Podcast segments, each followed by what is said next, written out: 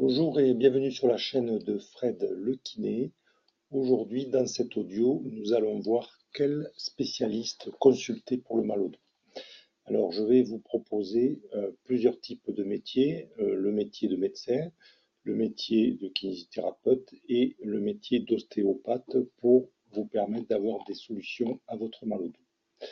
Alors, normalement et dans l'ordre chronologique, avant de vous adresser à un spécialiste, en l'occurrence le rhumatologue, vous devez passer par le généraliste qui lui sera à même soit euh, de vous prescrire des examens médicaux euh, complémentaires ou alors de vous prescrire de la kinésithérapie ou éventuellement de vous orienter vers un rhumatologue.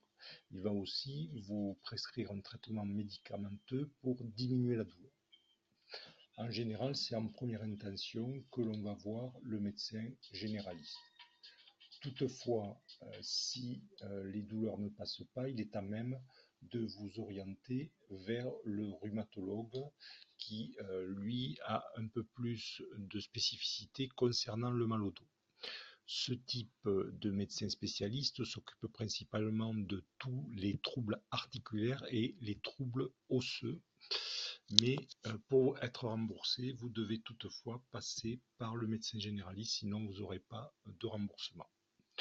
Donc ce type de médecin, en l'occurrence le rhumatologue, il est généralement utile de le consulter lorsque vous avez des douleurs de la colonne vertébrale en fait qui sont persistantes et euh, récalcitrantes au traitement que vous a donné le généraliste.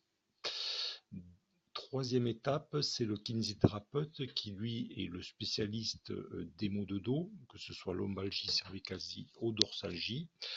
Et il va vous permettre, suite à un bilan euh, tout à fait spécifique et adapté à votre personne, de mettre en place un traitement euh, physique, la plupart du temps, dans un premier temps, un traitement antalgique qui sera suivi par un traitement on va dire dynamique qui va travailler sur le renforcement musculaire des abdominaux ou des dorsaux ou l'un ou l'autre selon le bilan et également travailler sur euh, la mobilité articulaire de vos vertèbres.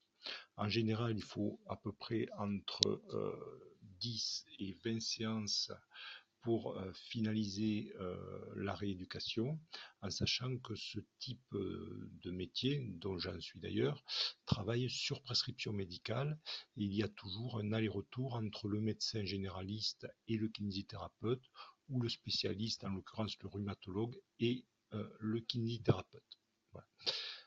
Une petite parenthèse, pour avoir des résultats, il faut que le patient, en l'occurrence vous, soit assidu, c'est-à-dire que vous veniez régulièrement aux séances pour avoir en fait des euh, résultats par rapport à cette prise en charge qui a comme effet quand même de vous soigner sur le moyen long terme, c'est-à-dire en essayant de travailler sur les déficiences, que qu'elles soient musculaires, articulaires ou liées à des mauvaises postures, par exemple au travail.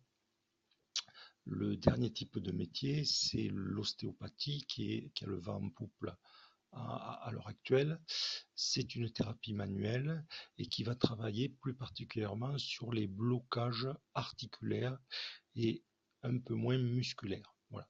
Donc l'avantage euh, de cette profession, c'est qu'elle va euh, agir de façon ponctuelle et aiguë sur vos douleurs, mais elle ne va pas travailler sur le moyen long terme en opposition avec la kinésithérapie. Deuxième euh, inconvénient, c'est que ce type de métier n'est pas pris en charge par l'assurance maladie. En général, vous en avez pour à peu près, selon l'endroit, 50 à 70 euros euh, la séance. Voilà ces quatre types de possibilités, en savoir que chronologiquement, moi je vous conseille de passer d'abord par le médecin et ensuite de choisir ostéopathe et kinésithérapie, où l'un ou l'autre également peuvent avoir euh, tout à fait leur intérêt. Souvent, vous allez voir des kinés qui sont également ostéopathes. Donc, à mon avis, c'est une des meilleures solutions puisque euh, il va pouvoir travailler sur ces deux champs de spécificité paramédicale. Voilà, mais là ce n'est que mon avis, en sachant qu'il y a des ostéopathes qui ne sont pas kinés, des kinés qui ne sont pas ostéopathes.